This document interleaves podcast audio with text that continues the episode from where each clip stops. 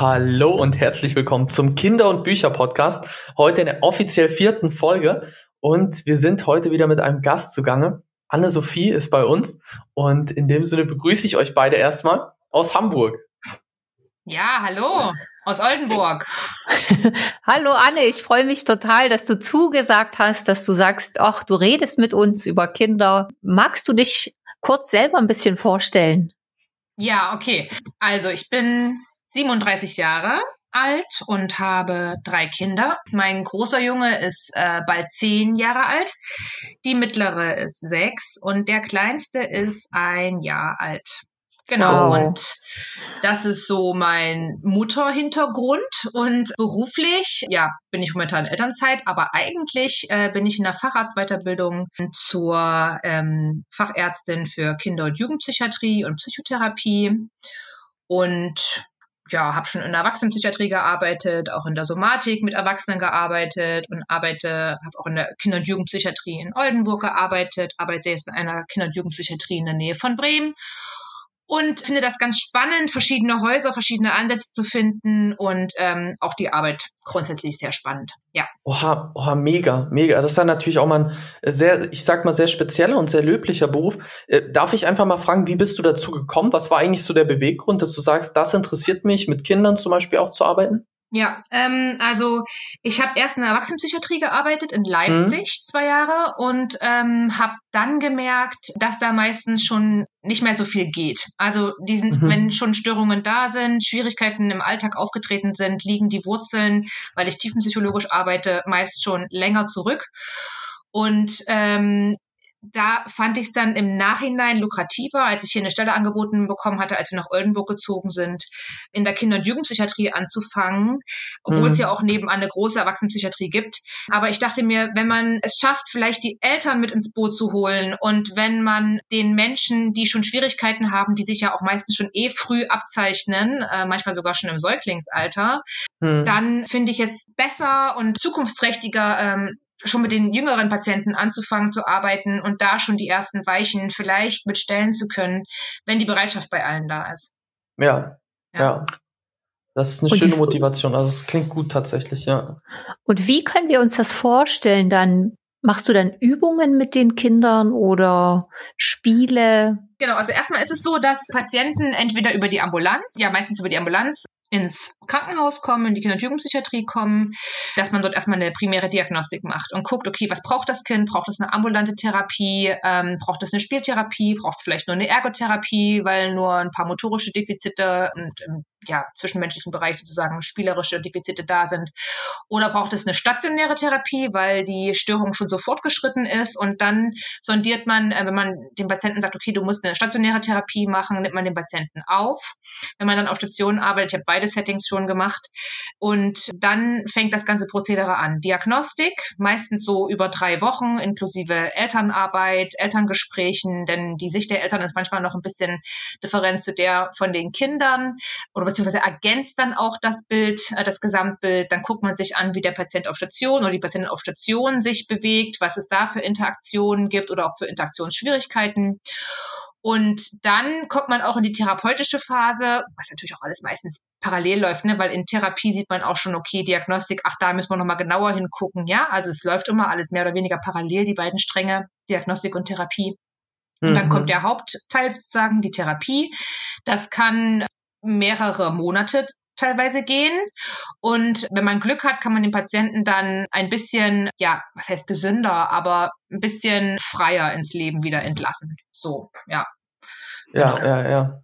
Und hast du so einen so Fall, wo du dich erinnerst, wow, das hat, das hat mich dann so gerührt, was dann passiert ist oder was sich entwickelt hat? Ich hatte mal einen Patienten, dem ging es ziemlich schlecht.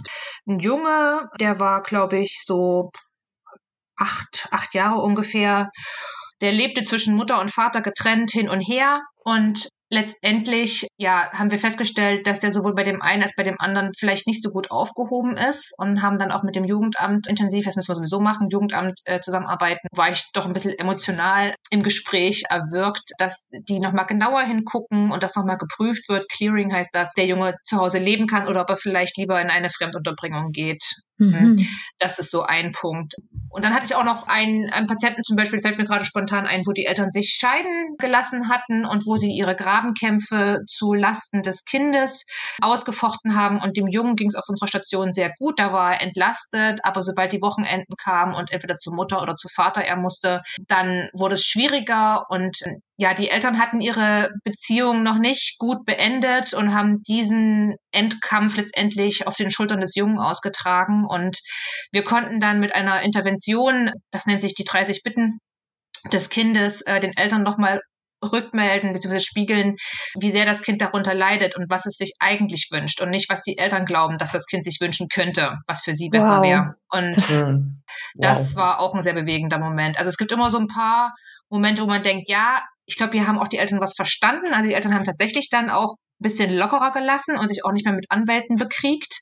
Und dann, dann ist es schön. Ja, dann freut man sich. Aber es gibt auch viele Fälle, wo man sagt, okay, die brechen jetzt ab oder so, weil man vielleicht doch einen Punkt berührt hat, der zu sensibel ist, wo die Eltern mhm. auch sagen, nee, unbewusst, da kann ich nicht weitergehen, ähm, wo sie dann sagen, das reicht jetzt stopp erstmal an der Stelle.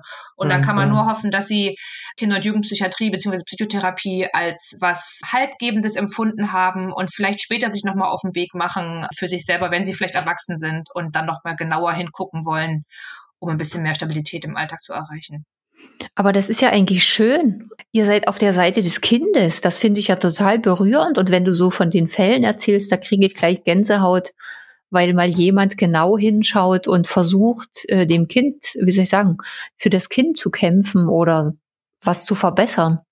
Ganz ehrlich habe ich das auch am Anfang so gedacht, dass ich mich so ein bisschen als Anwalt des Kindes verstehe. Das stimmt zum Teil, aber man muss auch sehen, dass die Eltern meist keine anderen Möglichkeiten hatten, ja, und mhm. dass sie selber auch über einen schwierigen Hintergrund verfügen, der ihnen gar nicht bewusst ist, weil Psychotherapie für Kinder sowieso erst noch ein relativ neues Spektrum ist. Also neu, es ist ja schon länger bekannt, aber ja, also die Eltern von heute, die haben früher wahrscheinlich keine Therapie bekommen, ja, will ich damit sagen. Mhm. Und man, es man spricht eher davon, dass es ein Problem mit der Passung gibt. Also die Eltern machen ein Angebot und das passt aber für das Kind nicht. Und dann kann man nur gucken, kann man da nochmal schauen, dass man das ein bisschen besser zusammenkriegt, ja, die Bedürfnisse und was man geben kann. So. Und also eigentlich ist mein Wunsch, äh, oder auch vieler Kollegen, die, die Leute mit ins Boot zu holen, die, die Eltern mit ins Boot zu holen und da versuchen, dass nur gemeinsam kann sich was verändern. Ne? So. Ja, ja. Also was du sagst, ist Kommunikation, vor allem ja. auch in diesem Kontext, ist das Wichtigste und ja. darf auf gar keinen Fall ausgelassen werden. Ich meine auch dieser, dieser Grabenkrieg, den du beschrieben hast mit den Anwälten, ist ja auch quasi nur fehlende Kommunikation, die jetzt, die jetzt eben passiv nachgeholt werden muss. Aber ja. echt krass. Also ähm, auch, auch zum Thema, was wir heute so ein bisschen angesetzt hatten, zwischenmenschliche Entwicklung, passt das ja unfassbar. Mhm. Und krass, aber ist das, also ich, ich frage da ganz direkt, ist das manchmal auch schwierig für dich, diese ganzen, ja nicht Leiden, ich möchte jetzt nicht Leiden sagen, aber diese ganzen Geschichten mitzubekommen oder bereichert dich das eher? Gerade in so einem Job muss man äh, gut auf seine eigene Psychohygiene achten. Das ist immer so ein ja. Zauberwort, Psychohygiene. mal gelingt's, mal weniger. Ja, aber es ist ein wichtiger Punkt, den du ansprichst, ne? Also, weil nur wenn man selber frei in ein Gespräch reingehen kann und nicht so, ich muss jetzt das und das bewirken, weil das ist mir so mhm. wichtig. Also wenn man merkt, dass man so über 50 Prozent ist mit seinem Anliegen, dann sollte man besser erstmal bei sich gucken, was hat es mit meiner Geschichte zu tun. Deswegen ist auch Selbsterfahrung ein ganz wichtiger Baustein, entweder als Einzelselbsterfahrung oder als Gruppenselbsterfahrung äh, in mhm. diesem Beruf. Wow, wow, ja, ja. Ja, Genau, und was mir gerade einfällt, ähm, zum Beispiel zum Thema Bücher auch, was, was arbeiten wir zum Beispiel auch? Also oftmals kann das Medium Buch eine Brücke darstellen, ja, also Aha. gerade auch in unserem Beruf, weil zum Beispiel, fällt mir jetzt so spontan ein, es gibt zum Beispiel ähm, ja auch Depressionen im Kindes- und Jugendalter, vor allem im Jugendalter kann man damit gut arbeiten. Da gibt es ein Buch, das heißt Mein schwarzer Hund. Und dieses Buch äh, ist eigentlich für Erwachsene geschrieben. Ne? Es geht darum, es ist ein Bilderbuch, wo ein Mann einen Hund bei sich hat, der groß und größer wird, der ihn am Ende fast erdrückt, ja, dieser schwarze Hund.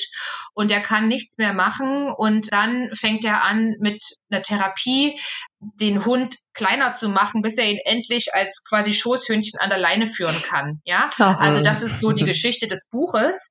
Und das hilft uns sehr gerade bei Psychoedukation, ne, wenn man irgendwie noch nicht so richtig genau weiß, was was steckt denn hinter den, hinter der Problematik, ne? Was ist denn der schwarze Hund? Was beinhaltet der alles bei Patient XY, ja? Und dann kann man gucken, okay, was hat dich denn fast zum Erdrücken gebracht? Was ist denn da so angewachsen? Was ist denn größer geworden über die Jahre? Wie können wir denn gucken, dass wir das vielleicht ein Stück weit kleiner kriegen, ne? Und wenn ich gerade sage über die Jahre, dann muss man sich auch bewusst machen, dass man eine grundlegende Veränderung nicht in ein paar Monaten erreichen kann. Das ist ein Prozess, der auch Jahre dauert. Genau, aber deswegen auch nochmal so viel vielversprechender bei Kindern, finde ich, weil die halt noch nicht so viele Jahre auf dem Buckel haben und da noch mehr Veränderungsmotivation dahinter ist. Ja, ja, und, ja, und mit dem Buch, das finde ich ja genial, ja? weil wir da hatten vorher so manchmal ein bisschen drüber gesprochen, was machen Bücher so bei der Entwicklung oder jetzt auch, äh, was hast du Erfahrung, für Erfahrungen mit Büchern in der Arbeit?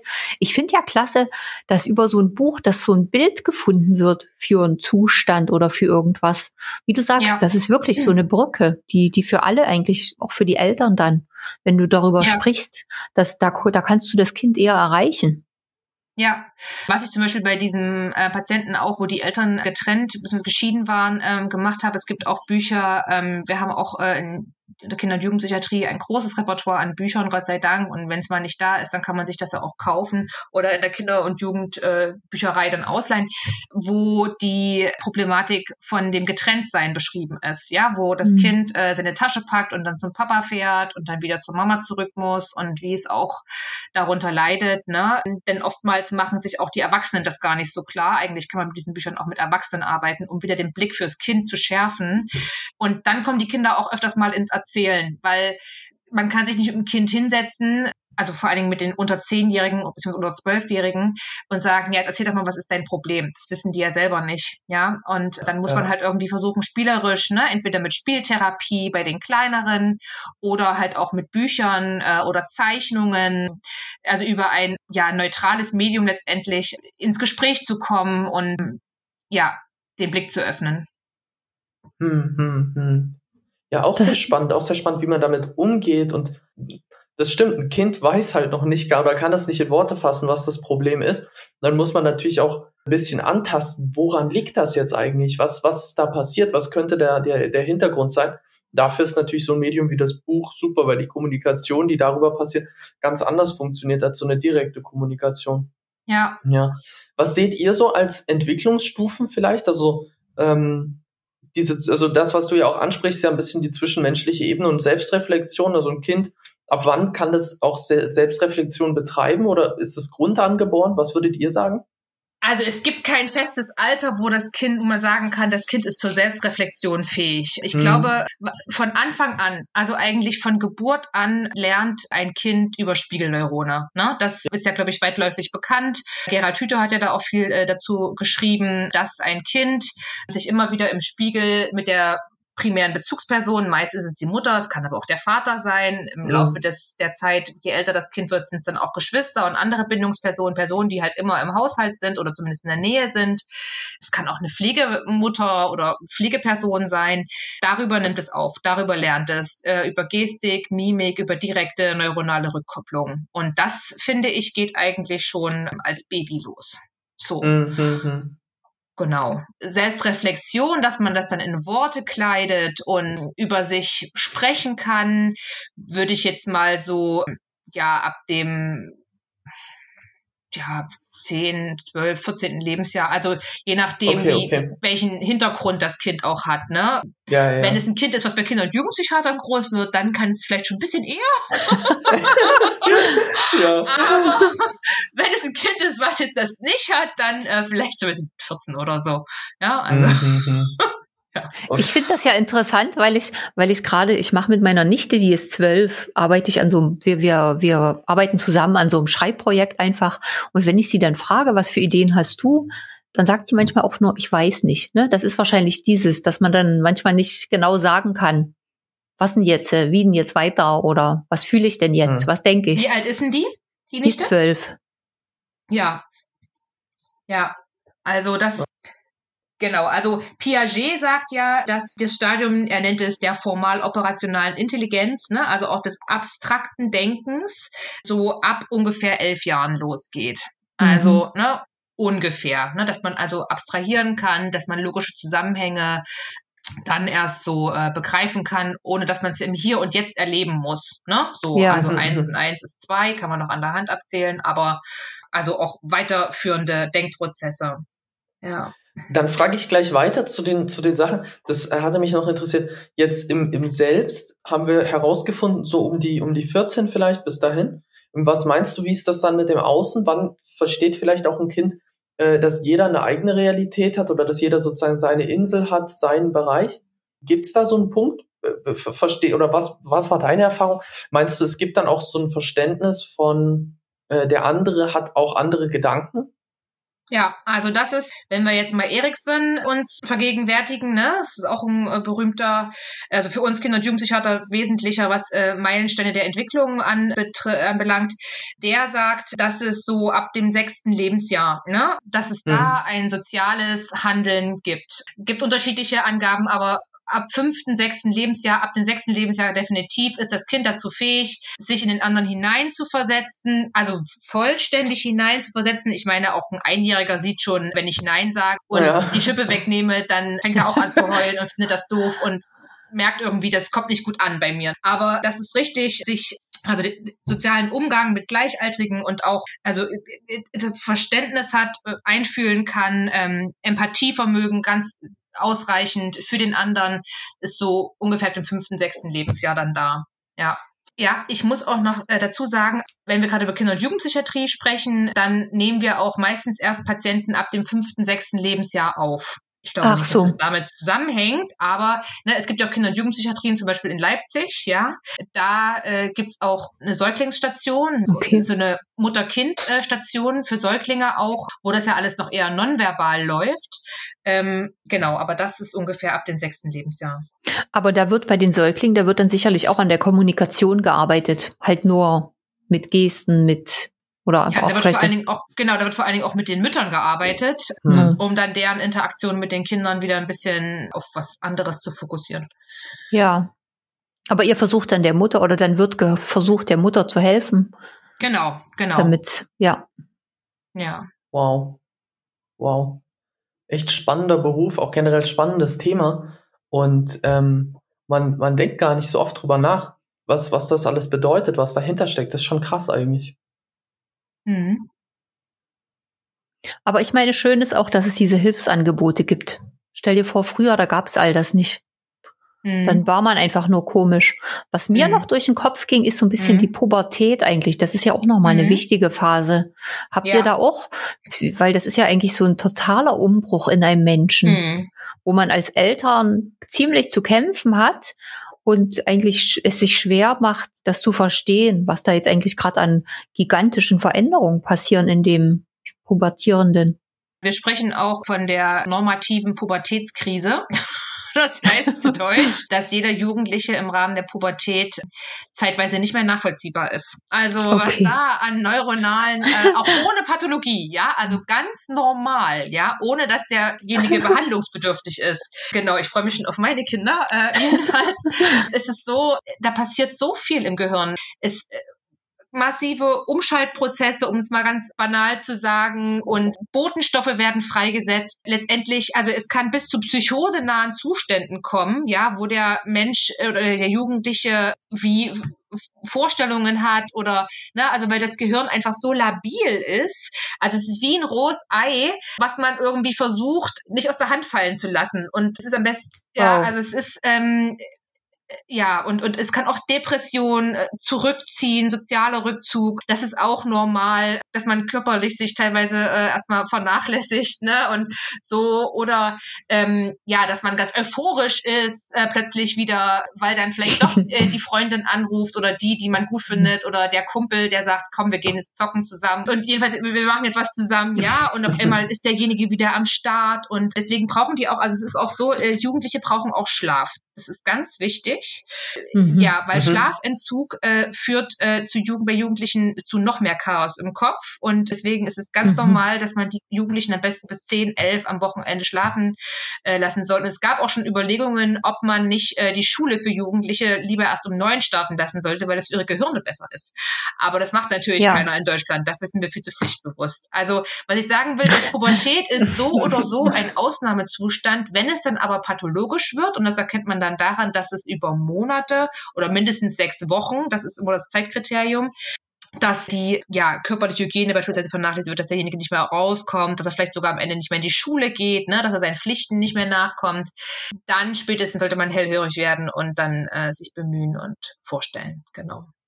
Aber vorher ist da einfach ein Mhm. riesiges, äh, gigantisches Universumsumschichten, das man von außen nicht sieht. Nee. Man sieht immer nur so ein mürrisches Etwas, manchmal halt total gelaunt, super gelaunt und dann wieder mimosisch oder so. Und äh, aber man sieht das ja von außen nicht. Das ist eigentlich das bisschen man tragische daran. Ja.